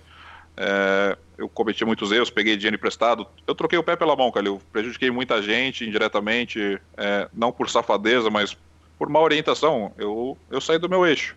Largar é, o poker foi uma opção, Doug? Nunca, nunca. Uhum. Eu amo esse jogo e, e, eu sabia, ao mesmo tempo quando você tá ganhando, você sabe que você tá fazendo certo, quando você tá fazendo errado, indiretamente você sabe que você tá errando em alguma coisa. E aí chegou, eu, eu fiz uma reunião com, com, com o Melonho e, e o Melonho colocou regras que eu ia jogar só seis telas, ia jogar torneios baratos por muito tempo, até o gráfico parar de sangrar, voltar a ganhar. E eu sou um cara que eu queria jogar oito e ele me dava bronca, e quando eu jogava oito, e aí o que acontece? Eu comecei não é ser responsável nem, fal, nem faltar com respeito, mas eu, eu, tentava jogar oito telas e ele falou assim, cara, é, o, que eu, o que eu tô fazendo por você ninguém, ninguém, tá, ninguém faria. É, eu tô te dando uma chance. É, o Melon começou a pagar minhas, ele me garantiu minhas contas pagas, voltando um pouco do Rakeback, só pra gente linkar, então ele me garantia que eu ganhando ou não, ele ia me dar o básico. É, e ele sabia que eu estava endividado, ele sabia que eu tinha cometido todos os erros, ele sabia. E, e eu sempre deixei isso muito claro para ele. Falei, Belon, eu a minha vida tá assim. Se você quiser estar tá comigo, eu tô aqui. Se você não quiser, tá no seu direito. E ele me estendeu a mão, é, ele me treinou muito. Eu, eu tinha oito horas de aula com ele toda segunda-feira, eram oito horas. Era depois o PK fez parte do, da, da nossa, das nossas aulas. Então toda segunda-feira por nove meses ele me deu aula massivamente, é, proporcionalmente igual o Steel fez por mim, muitas aulas. Claro que o Meloni já tinha o conhecimento dos softwares, do Holding Resources, ele já era um cara top do mundo, que não tinha fama, é, as pessoas acabaram conhecendo ele, ele só depois, mas ele já tinha muitos bons resultados, os cavalos deles já tinham bons resultados. Então ali foi um turning point que eu falo da minha vida. Ele me, ele me ensinou a ser um bom jogador de poker, ele me ensinou a ser, não, ser homem de verdade. É, meu, você cometeu erro, não abaixa a cabeça, pede desculpa, segue a vida. É, a, a, esse primeiro ano com o Melon em 2015, ele eu não ganhei tanto dinheiro, eu ganhei acho que como, sei lá, acho que 30 mil dólares no ano, 40 mil dólares, eu não ganhei muito dinheiro, mas eu, eu, eu sinto e senti que era o ano que estava mudando a minha vida. Eu sabia que eu não ia ganhar muito dinheiro no curto prazo, mas que no futuro é, a filosofia de, de, vida que ele tinha, não só de jogo e não só de ensinamento, é, eu sigo muito até hoje. Eu, pô, ele, ele mudou minha vida, assim. Então, Calil, é muito difícil falar do Melonho. É um cara que, porra, foram cinco anos de parceria. E Doug, um cara polêmico, né? Quer dizer, a gente já teve gente elogiando carinhosamente o Melonho aqui no PokerCast, já discutiu uma questão do stall do Melonho, e aí o o Time Bank, o PK passou pelo programa, falou que o, o, o Melonho que eu vou conseguir, porque eu não falo espanhol, eu não entendo. Eu tô lá fazendo meu Duolingo, grindando, mas não me sinto capacitado para entrevistar o Melonho. Mas o, o Pecaio falou, o Melonho, o Melonho pode trazer português. que ele tá falando português. Ele fala português. então, assim, talvez, um, um, um, sem dúvida nenhuma, um personagem internacional mais citado no PokerCast, tanto de uma forma carinhosa, quanto de, de, de pessoas que ali é, criaram um, um mal-estar por causa da, da, da forma dele de agir mas a, a, a, o que eu tô ouvindo de você é um cara que estendeu a mão no momento que estava muito difícil. É, na hora que você está sentado atrás do mouse trabalhando para o melonho, quer dizer, é, é, é grindando para o melonho com o dinheiro dele, com a orientação dele.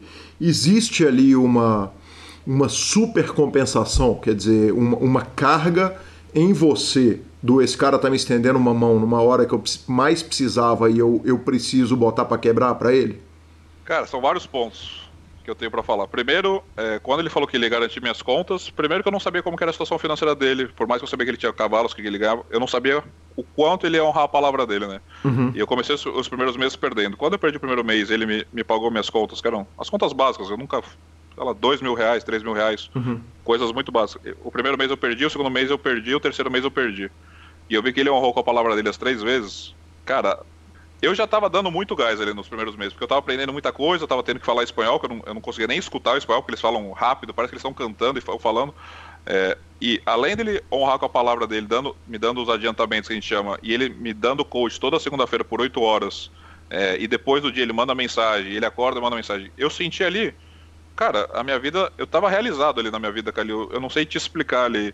É, foi uma mudança tão, tão brutal, porque eu tava preocupado com dinheiro, é, preocupado com minhas dívidas, preocupado com, porra, sujei meu nome pra caramba no meio do poker.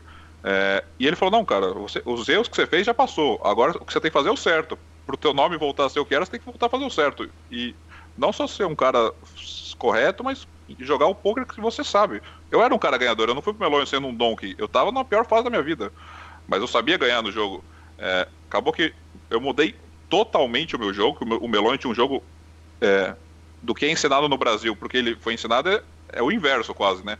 É, não tem o jeito certo de se ganhar no poker, claro, tem vários jeitos, mas o jeito que ele me ensinou, eu hoje vejo que é muito mais fácil. Eu me adaptei melhor.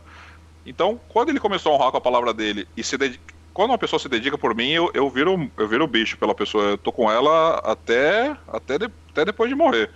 Então, eu vi que ele estava se dedicando por mim, ele não precisava mais fazer tudo isso por mim, ele não me conhecia direito.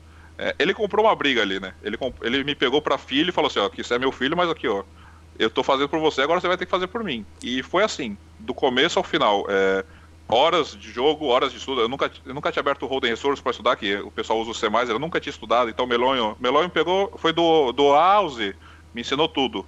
Me treinou, é, como se fosse um exército. Ele me pegou para ser um soldado e me treinou, me treinou, me treinou, é, com muita hierarquia, com muito respeito, com muito carinho. É, minha vida pessoal aí já voltou a ser mais tranquila, né, com a Luana, porque, pô, eu poderia. Eu só precisava jogar, né? Então, para uhum. recuperar tudo que eu, todo o buraco que eu cavei, só, eu só dependia de mim. E aí, o primeiro ano não foi muito bom em termos de resultado. Foram, é normal não ser bom depois de uma queda brusca, não tem como eu, eu voltar a ser top do mundo no mês seguinte, no ano seguinte. Tem uma adaptação técnica, Doug. E aí, às Sim. vezes, eu interrompo, é só porque para eu não perder um timing aqui, mas. Tem uma adaptação de uns oito meses, que a minha a forma de jogar, principalmente pós-flop, muda muito e independente do teu nível de jogo até hoje, se, você faz parte de uma escola de poker e outro cara te ensina de outro jeito, você vai sofrer. Não, independente se você é um milhão up, 3 milhões, 100 mil, não importa o teu nível de jogo. Uhum. Eu sabia que eu tava. Na, aí eu já. Diríamos que eu já voltei pro meu eixo, assim, como, como pessoa. Eu já sabia que eu tava na fase de adaptação, que o primeiro ano não ia ser as mil maravilhas. Se, se ganhasse, beleza, mas é, eu precisava jogar seis telas ali, e aí quando eu jogava oito, ele me dava bronca, me punia financeiramente. Pra eu, pra eu entender que. É, não é que eu sou um cara que sempre falta as regras, mas eu tava precisando de alguém ali, de um líder, né? E, e aí ele me colocou no eixo, e aí, cara, putz, aí é. Falar do Melon é foda, porque ele mudou minha vida, acabou que em 2016 eu comecei a ir bem, aí o gráfico começou a subir em 2016, é, eu sempre querendo jogar mais telas, sendo um pouco irresponsável do que ele achava certo ou do que funcionava para ele. É, acabou que depois ele começou a enxergar que eu já tinha uma aptidão para jogar um pouco mais de telas, mesmo contra a vontade dele. E aí, falando dele, assim, como pessoa, eu entendo que as pessoas falam do stall, que às vezes é uma primeira impressão que você está ali no, você tá ali no BSOP para se divertir, ou até mesmo para competir como profissional, e ele faz uma coisa que ninguém gosta, mas, cara, é, o Melonho pô, me levou para o Uruguai para eu conhecer ele, é, ele veio na minha casa, é, porque ele ouvia todo mundo falando, muita gente falava bem de mim, muita gente falava dos meus erros que eu cometi com ele. Então ele, ele veio para cá, escutou os dois lados e ele tinha a opção ou, ou, ou segue ou, ou, acaba. E ele sempre seguiu. Doug, uh, tinha uma, um, um, pouco de paternal na relação com o Melonho? Ah, uma figura de autoridade? Não, acho que o Melonho sempre foi um chefe para mim. É... Uhum. E aí, não, eu não vejo ele como paternal, eu vejo ele como. Ele me pegou pra. Falou, cara, você é um eu, eu, você é um diamante, você tá mal, mal lapidado, né? Eu, eu sei lapidar diamante. Então, basicamente, uhum. falei, cara, você não ganhou 350 mil só no PS e, tipo, eu tinha muitas qualidades ali. Só que o, o defeito que eu tive comigo acabou prejudicando muito minha carreira e ele, e ele enxergou isso muito racionalmente. Uhum. Então eu vejo que ele me visitou depois de um ano e um ano, um ano e meio. Ele veio para minha casa, ficou na minha casa e aí a nossa nossa relação ela ficou muito muito carne e osso. A gente, a gente era a gente já falava bastante, ele sempre focaram muito presente, muito preocupado se eu não ia errar de novo, cometer algum erro. E acabou que ele, pô, ele foi o cara que mudou minha vida, assim, ele vinha para o Brasil uma vez por ano, é, eu ia para o Uruguai também, e acabou que esses cinco anos eu tive a chance de ver ele ganhar a final milionária no Conrad, ele ganhou o quinto, pô, ganhou o torneio mais importante ali naquela época para ele, em casa? Foi em casa que ele falava, cara, eu tenho muito lucro online, mas esse torneio aqui vale todo o lucro que eu tenho do online, eu trocaria por esse torneio. Ele foi lá e cravou.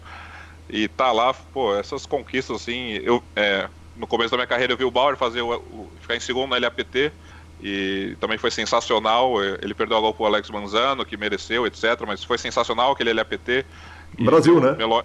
É, no Brasil e São Paulo. E ver o Melonho ganhar a final milionária do Conde em casa foi foi assim, o ápice da minha vida como admirador das pessoas. E, e até uma história engraçada, é, bom, conta de 2015 então, o gráfico voltou, começou a subir nunca mais desceu, graças ao Melonho, 100%, graças a ele. É, e eu fiz FT do torneio de 1100 com o Cavalito, é, dessa, era World Series, é, Circuit do, do, Uruguai. E eu voltei a São Paulo, é, e eu fiquei na casa, da, os pais da Luana moravam em São Paulo, né, a mãe dela mora em São Paulo. E eu falei, Melonho, eu vou ficar aqui esse final do ano e eu vou tirar uma folga, né? Normalmente os últimos 15 dias do ano é, é o único tempo que eu folgo. Ele falou, tá bom, eu vou dar. Uma, eu, voltei domingo, é, segunda, cheguei em São Paulo, ele falou, cara, terça eu vou dar uma aula, 9 da manhã. Eu falei, Melonha, tô na casa da Luana, quero descansar, é, é, a gente fica em Sorocaba o ano inteiro, ela vê pouco os pais dela. Ele falou, tá bom, então. É, acabou que na terça-feira, era aula, era 10 da manhã a aula. Eu, eu acordei assim, a Luana foi fazer outra coisa, não sei o que ela foi fazer, eu abri o Skype. E aí é, uns 5 minutos antes da aula, eu recebi uma mensagem de um, de um dono de time gringo perguntando se eu não queria jogar o 25K em Bahamas. Uhum. E falei, é, 25K é, é o, é o Poker Stars Players Championship, exatamente, falei, PSPC. Ah, isso aqui é fake, vão querer me roubar. Acabei de ganhar 50 mil no Uruguai, vão querer me hackear. Acordar sem um rim numa banheira de gelo, como diz a lenda urbana. Não, aí eu mandei mensagem pro Melão e o Melão falou: Não, isso é fake, não tem chance, isso é verdade. O cara teria te ligado, falado com você por outra rede social. É moral da história, a história era verídica. E aí eu fui, mais uma vez, eu fui realizar um sonho, agora um sonho gigante, jogar o 25K, é, que era um torneio, o maior torneio da história do poker, né? Tirando a, a World Series, um evento, é o, era o torneio mais importante. E o Melonho é, me deu todo o apoio financeiro, porque eu não tinha como ir. É muito caro ir para Bahamas, eu já sabia disso, Sim. o Melonho sabe disso. É, durante toda essa caminhada aí, nós estamos falando em 2019, se não estou enganado, né? Foi esse Players Championship. Uhum. 18 ou 19, então, provavelmente é, 19. final de 19, né? Não, foi janeiro de 19, foi, foi ah, a primeira perfeito. semana de 19. Tá. Então, é, eu realizei muitos sonhos com o Melonho. É, olhando, é, eu fui ao Canadá agora em 2020, no começo do ano, com a ajuda do Melonho. Eu expliquei, Melonho, eu quero morar no Canadá por isso, isso, isso, vai ser bom para minha carreira. Ele falou, tá bom, o que você precisar de mim, é, minha mão tá estendida. E, e aí, chega agora em março de 2020, ano passado, na nossa relação de cinco anos, o Melonho já não era mais a não era mais a mesma, diríamos assim. O Melon já não não estava mais dando tanta aula, ele estava com duas filhas, estava é, casado, duas filhas pequenas, então ele estava com muito, muitos compromissos off poker e eu sentia que eu precisava de alguém é, mais em cima de mim como mentor, é, como mentor no jogo. E eu sempre tive o interesse de ter um time. É, diremos que de 2018 para cá eu já me sinto preparado novamente, 100%, recuperado do swing, cabeça no lugar é, evoluído mentalmente. Eu, eu sentia. E o Melonho, ele sempre tinha um pé atrás, porque ele morava no Uruguai, é, ficava longe. As pessoas no Brasil, infelizmente, já tentaram tirar vantagem dele. Então, ele nunca quis, assim, nunca se concretizou. Ele sempre planejou, mas aí eu sempre entrava em dar o swing e aí deixa para depois, deixa para depois. Nunca teve o time. E, e ele sabia do meu sonho. É, eu cheguei no Canadá muito feliz, jogando para ele. Tive um mês espetacular de janeiro, ganhei bastante. É, e aí, no, no meio de março, eu já estava, diríamos que. Não é, não é insatisfeito, que é uma palavra até. É até um absurdo falar isso. Uhum. Mas eu estava insatisfeito com a minha carreira profissional, diríamos assim. Com a parte pessoal, eu não tenho nem o que falar do Meloy, nem com a parte profissional, mas eu, eu, sinto, eu sinto que eu, eu rendo melhor com as pessoas me treinando em cima de mim e do jeito que eu dou aula para jogadores, eu gosto de ter pessoas me ensinando sempre. Sim. Então eu sentia que eu precisava de uma mudança. É, eu estava na minha zona de conforto, eu, jogando o que eu queria, eu estava por Melonho. É, ele me, pô, ele me ajudava com tudo, sempre que eu precisava comprar alguma coisa nova de computador, é, gastei mais do que deveria por algum motivo, ou pagar alguma dívida, ele sempre me ajudou, ele sempre estendeu a mão. Eu estava numa zona de conforto muito grande, eu não sou o cara da zona de conforto, então eu falei, Melonho, chega a ser um absurdo, falar, mas não tá bom para mim por isso, isso, isso. Ele falou, cara, eu te entendo, mas é, agora a vida dele mudou e, e numa coincidência absurda, eu fui conversar com o Capotinha numa sexta-feira. Falei: Capotinha, tá acontecendo isso, isso, isso. Eu não tô feliz. É, eu não sei se é um absurdo não estar tá feliz. Eu tenho tudo que eu. Eu não sou um cara ingrato, eu tenho tudo que eu, que eu preciso. Eu tenho todas as condições de trabalho do mundo. O Melonho me oferece tudo. Mas eu quero mais. É, o que, que você me indica? Assim, o, Capota, o Capotinha é um cara. Um, amigo, diríamos que assim, ímpar. Ele me fala: ou você, tá, você é um alucinado, ou, ou sei lá. Ele falou, cara, eu vou pensar que você tá me falando é, é muita coisa para eu processar num dia só. E aí, chegou na segunda-feira, é, eu falei, e aí, Capota, o que, que você tem para me dizer? Eu preciso de uma opinião ímpar, assim, porque eu vivia com a Luana, a Luana falava, cara, você tem tudo, o que, que você quer mais do que você tem? Não é que eu quero mais em dinheiro, eu quero me desafiar, eu sou um cara que gosta de desafios. E o Capota falou assim, cara, é, eu tenho uma proposta para te fazer. Aí eu falei, eu falei assim, qual é? Eu falei assim, ah, o, o Gustavo recebeu uma proposta, o 22 Nuts, para fazer parte de outro projeto, do Nine Tails. E, e, e, a gente tem muito interesse que você venha para cá, para você ser coach, para você é, aprender, aprend, apre, aprender a empreender, é, você ser líder de do time junto com a gente. Nós estamos perdendo um dos líderes muito importantes para o Full. E, e, tanto o Rodrigo RPV, que é, já, era próximo, assim, e o Capota, que é um cara que eu tinha um contato, assim, uma relação, é, acabou que era tudo que eu queria, fazer parte de um time, é, ser desafiado é, como pessoa, como empreendedor, que eu sou zero à esquerda, como administrador, que eu não sei, é, e fazer parte de um time grande, assim, com bons jogadores, com um time de base. Então, eu não sei te explicar, Calil, assim, na quinta-feira estava tudo obscuro, na sexta-feira começou a clarear e segunda-feira aconteceu o que eu queria, assim. É, eu queria muito ter o time com o Melonho, mas não foi possível. A chamada do Capotinha tinha um quê de cantada, de, de convite, ou era realmente uma chamada para perguntar o que, que ele achava? Era só. Ou você via a possibilidade do, da entrada para o FU, ou, ou, foi realmente uma 100% surpresa? Não, foi 100% surpresa. Como, como jogador de poker, eu, eu, era muito realizado com os ensinamentos do Melon. Eu sei que se eu, sei lá, se eu fosse pro Uruguai e ficasse dois meses buzinando ele, ele ia me ajudar. Mas como eu era casado, era muito difícil eu ficar no Uruguai muito tempo. Sim. Então, eu sei que se eu buzinasse o Melon, ele poderia me dar mais aula. Mas eu não queria só aula do Melon, eu queria ter um time. E, uhum. e eu sentia que, cara, eu preciso de um time. Então, a minha conversa com o Capota, ela foi muito assim, cara, Capota, você é um amigo meu que eu sei que você vai falar a verdade, independente do se eu gostar ou não. E, e era... Quando você, tá, quando você tá num dilema, você precisa de uma pessoa é, que está totalmente fora da história e que fale assim, cara, ou você tá certo e você tem que ir atrás do que você acha, ou você, meu, você tá viajando, ninguém no full tem nada que você tem, e você tá, tá no mundo da lua. Então a minha conversa com ele foi muito muito franca, assim, e eu sabia que a resposta dele também seria muito, muito direto. Acabou que na segunda-feira foi até quando o Gustavo deu notícia para eles que tinha decidido é, largar o full e fazer parte do Nine Tails. E aí, meu, eu tava no lugar certo na hora certa, assim, foi uma, foi uma coincidência gigantesca mesmo. Sensacional, vale dizer que a entrevista do 22 Nuts está no PokerCast, em que ele conta a história inteira, inclusive a passagem dele pelo Full, e a entrevista do Capotinha só não está no PokerCast porque ele ainda não veio. Mas os convites já foram e ele já está confirmado. Já falou que no começo do ano vinha para cá, então logo, logo traremos, terei o prazer de ter aqui Regis Kogler, o Capotinha, com a gente. É, a saída do Melonho 100% macia nesse caso, então, né? Cara, é, vamos falar. É assim, tá tudo muito bem na minha vida, tudo muito bom. Quando eu resolvo sair do Melonho, é, como posso explicar? Tem um, uma oscilação de emoção dentro do meu corpo muito intensa, assim. É, o Melonho é um cara, ele é um cara muito atarefado, muito ocupado, então é muito difícil eu falar com ele até quando eu ligo. Então, ele estava até jogando, ele não estava jogando tanto, ele voltou a jogar no começo do ano. É, eu fiquei uma semana querendo falar com ele e acabou que ele, ele não me atendia porque ele estava jogando, eu estava ocupado, ele é um cara muito compromissado e eu, do mesmo jeito que a gente está conversando aqui, ninguém está vendo, mas nós estamos cara a cara, qual é o Bica Ligado, eu fiz um, eu fiz um vídeo pro Melonho de acho uns nove minutos explicando tudo. É, e aí foi o, o vídeo mais difícil de eu, fazer, de eu ter feito. Eu, o vídeo mais difícil da minha vida. Não sei nem falar, que é até gaguejo. Foi um vídeo muito complicado, porque aí já era uma relação muito de pai e filho, diríamos assim. São cinco anos, uma relação muito intensa, é, que eu não, igual eu falei do Ariel, eu, não, eu, eu dei bastante lucro ao Meloy, mas não tanto quanto ele merecia, porque ele foi o cara que me moldou para poder ser um cara.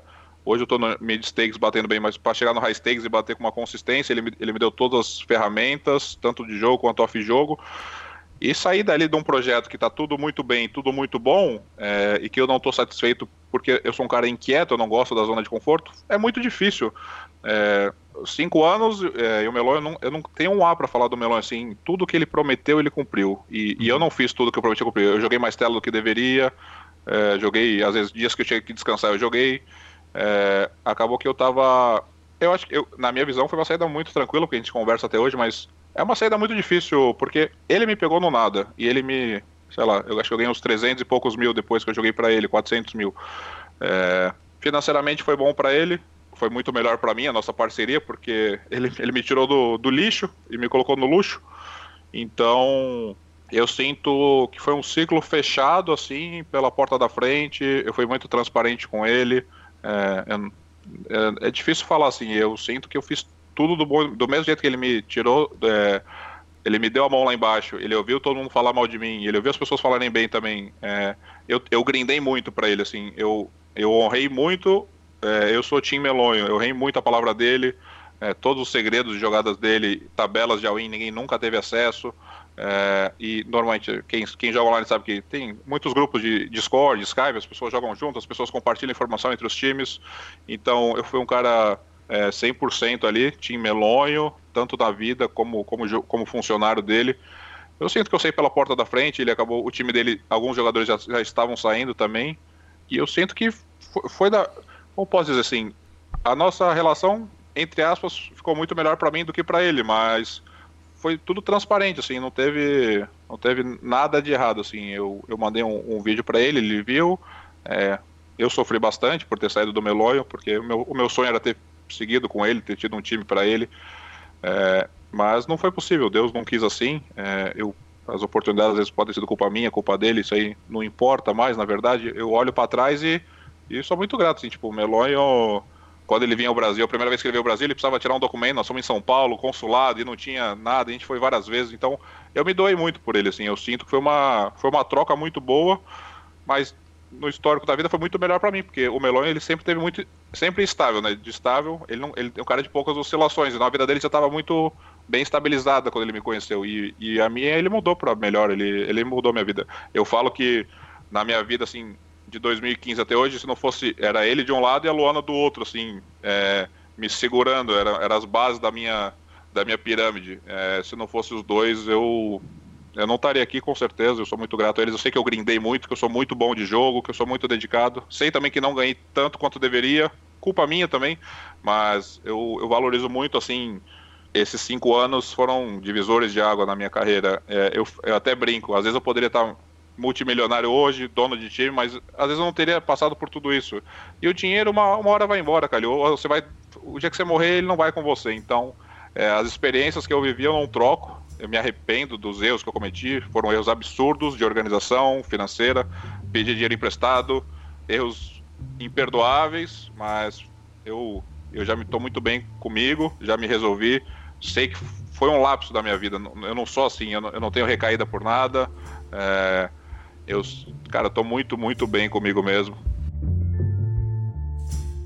Sensacional, sensacional essa primeira parte do Doug. Semana que vem, naturalmente, tem mais e a gente vai direto para o momento técnico com o fantástico Thiago Paulo.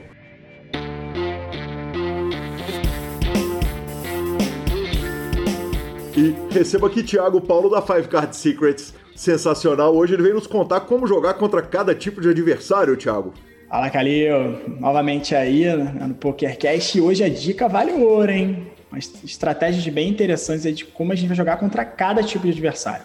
Só queria fazer um adendo antes de começar, né, propriamente dito, essas estratégias.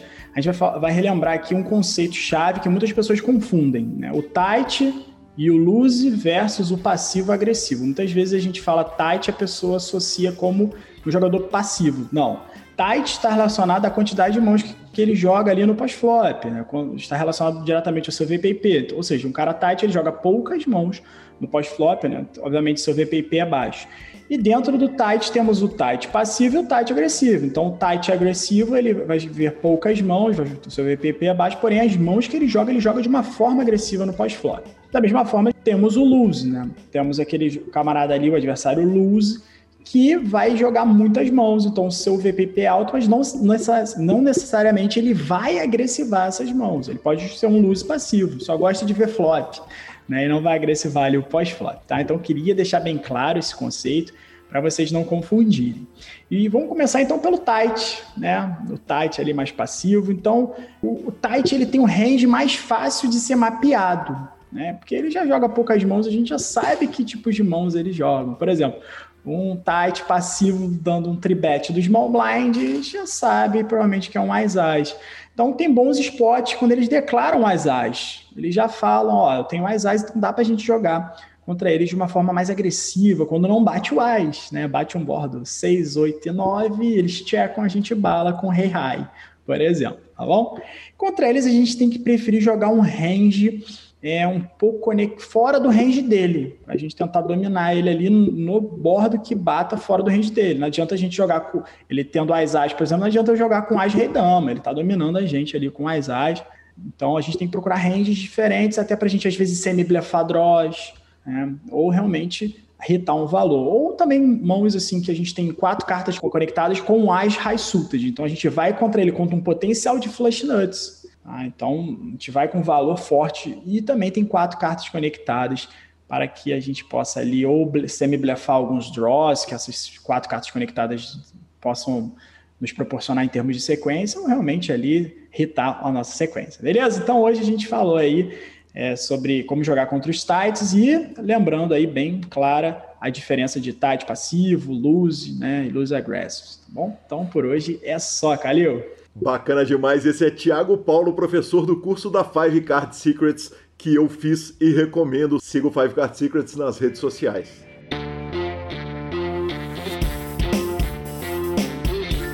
É isso aí, siga Thiago Paulo nas redes sociais, no YouTube, tem live, tem um tanto de coisa que ele tá fazendo espetacular. Vamos que vamos. E redes sociais, Marcelo Lanza? Redes sociais, senhor. Cara, o Francisco Natanael nos mandou a seguinte mensagem: Hoje eu consegui terminar a maratona de 150 episódios, foram todos sensacionais, parabéns. Eu tava na dúvida porque minha conta não tinha regulado e descobri, é porque eu ainda não fui citado. Para o senhor, Exatamente, palmas para ele. 150 episódios maratonados, parabéns. 151, como tá saindo hoje, né? Já emenda na maratona direto. Cara, o Guilherme Decor uh, mandou para mim uma mensagem falando que o Pixies é uma das maiores bandas, uma das bandas mais legais do mundo. É, através de um post que eu fiz. Então, um grande abraço, fiquei muito honrado, né, com a, muito feliz com, com, com o comentário dele. Cara, realmente Pixies é sensacional. E... Bairrismo, total. Bairrismo. Ele mandar a mensagem pro Gui falando que o Pix é maior que que, que Abismo maior que The Cure. Isso é, isso, isso é bairrismo total, assim. Você julgar, julgar o time da casa. É. Queria ver se ele falasse o contrário. É, não, entendeu? cara. Falar, falar pro Gui que o Pix é a maior banda do mundo é mole. Ramones. Eu queria ver defender o, o YouTube com o Gui. É, exatamente. Até porque isso é indefensável, né? E Lanzinha, nós tivemos grandes tuitadas a respeito da entrevista do Samir, cara. Uma foi do nosso querido Gustavo Vascão, uh, falando que ficou muito bom, na opinião dele, o Samir é dos melhores diretores do mundo e ele concorda com o Samir, dizendo que o álcool deveria ser banido nos torneios. Eu achei até que ia ser mais polêmica essa parada. E a, a grande manifestação foi a do Vascão, ninguém mais é, é, é, emitiu opinião a respeito disso, mas nos elogiou aqui o Vascão e a turma do Hit Podcast também é, nos elogiou. E o Itaro Segabinazzi disse o seguinte: Poxa, nem ouvi ainda, mas o Samir era obrigatório no PokerCast, uma lenda do poker brasileiro. Só podemos concordar, né, Marcelo Lanza? Ô, Gui, não, sem dúvida nenhuma, o Samir é um cara finíssimo. Mas vamos aproveitar então para emitir uma opinião aqui, porque a gente não discutiu esse tópico uh. da entrevista do Samir. É, Gustavo Vascão, meu querido amigo, eu vou discordar. Eu vou discordar pelo mesmo motivo que, é, que é, proibiram o álcool no estádio de futebol por causa da violência. Uhum. É, eu acho que, no geral, como conceito de vida, o inocente não pode pagar pelo por quem fez a bobagem. Então, assim, obviamente o poker é um jogo de habilidade, aonde é muito melhor que você esteja com, né, com a sua cabeça zero bala. Porém, porém, contudo, eu acho assim, cara, tem muita gente que curte estar tá ali jogando um pokerzinho num torneio live, quer tomar uma de leve ali, tá des... quer tá desestressando, o cara saiu do serviço, vai lá jogar um torneio, o cara tá cansado porque quer tomar uma e tal. Esse cara não pode ser punido por isso. Entendeu? O, as pessoas que, que não têm limite e que bebem, que se tornam desagradáveis, que incomodam, que causam problemas, essas as pessoas têm que serem banidas, têm que ser punidas sim e tal. Não quem tá ali de boa tomando uma, cara. Então é só por isso que eu, eu não gosto de nada que seja rigoroso demais, sim, que puxe numa linha que prejudique um monte de pessoas que tá ali. Lembrando que o, o poker é um esporte onde as pessoas é, é, podem julgar assim, eu aprendi hoje, eu quero julgar. Então, cara, eu acho uma covardia com, com uma pessoa que está ali no seu momento de lazer. Porque tem muita gente que é profissional, mas tem muita gente que está ali no putz, cara, num lazer total, tomando uma de leve ali, divertindo. E isso eu acho ruim, entendeu?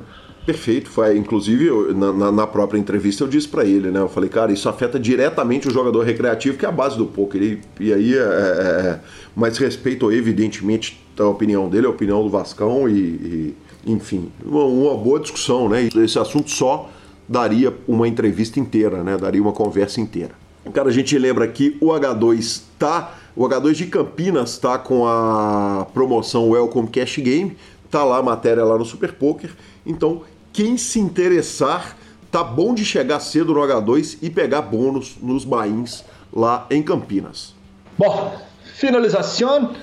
Superpoker.com.br, tudo sobre poker no Brasil e no mundo. Onde tem poker, o Super Poker está. Na aba de clubes temos a guia de clubes do Brasil. Na aba de vídeos e no YouTube, transmissões ao vivo dos maiores torneios do mundo, análises técnicas, programas de humor, entrevistas icônicas e, claro, o PokerCast revistaflop.com.br, a sua revista de poker, contando as grandes histórias do nosso jogo. Assine já e mibilisca.com, cobertura mão a mão de torneios pelo Brasil e pelo mundo, Marcelo Lanza. Dica cultural. Lanzinha, eu terminei de ler essa semana a biografia da atriz de filmes adultos, a Tracy Lords. Uh, foi muito legal ler, mas é, essa é uma dica cultural que eu não, não, não indico, que não dá para indicar, porque ela é tão antiga e, e, e enfim, é, é, eu, eu só me diverti a pampa com ela. Mas o Chris Rock soltou no, no Netflix uma versão estendida do Tambourine, é, um, um stand-up que ele soltou anteriormente e ele tá sensacional, tá engraçado pra caramba, ele toca em pontos graves aí é, é, é de questões sociais, então não dá para não indicar esse cara espetacular. Ele é muito bom, realmente, ele é muito fora, fora da curva mesmo. Sim. Cara, a minha dica cultural da semana é para quem gosta do meu universo, a Disney Plus soltou essa semana, semana passada, o WandaVision, uma série esperada entre os amantes do, do mundo Marvel uma série que ainda divide opiniões, uma série que está cheia de easter eggs, uma série que ela tá baseada em, nos dois primeiros episódios na década de 50 e 60, meio que gravando como se fosse aquela feiticeira, né, que é aquela série famosa, antiga. É, mas ainda tem muita coisa por vir, eu acredito. É, foi a forma que eles resolveram abordar e entrar nisso. Então, para quem gosta, bala. Aí sim. Arroba Gui Calil e arroba Lanzamaia são os nossos Instagrams e Twitters. Nos indique, nos dê cinco estrelas, dê seu like se estiver ouvindo pelo YouTube, troque sempre suas fichas pelo Fichasnet, desvende todos os segredos do Omar de 5 cartas com a Five Card Secrets, siga-os nas redes sociais e no YouTube e Poker for Fun. Você quer ganhar dos profissionais de poker, não vai ser um Poker for Fun. O Poker for Fun é um clube de recreativos para recreativos. A edição é do fantástico Rodolfo Vidal. Um grande abraço a todos e até a próxima semana. Valeu.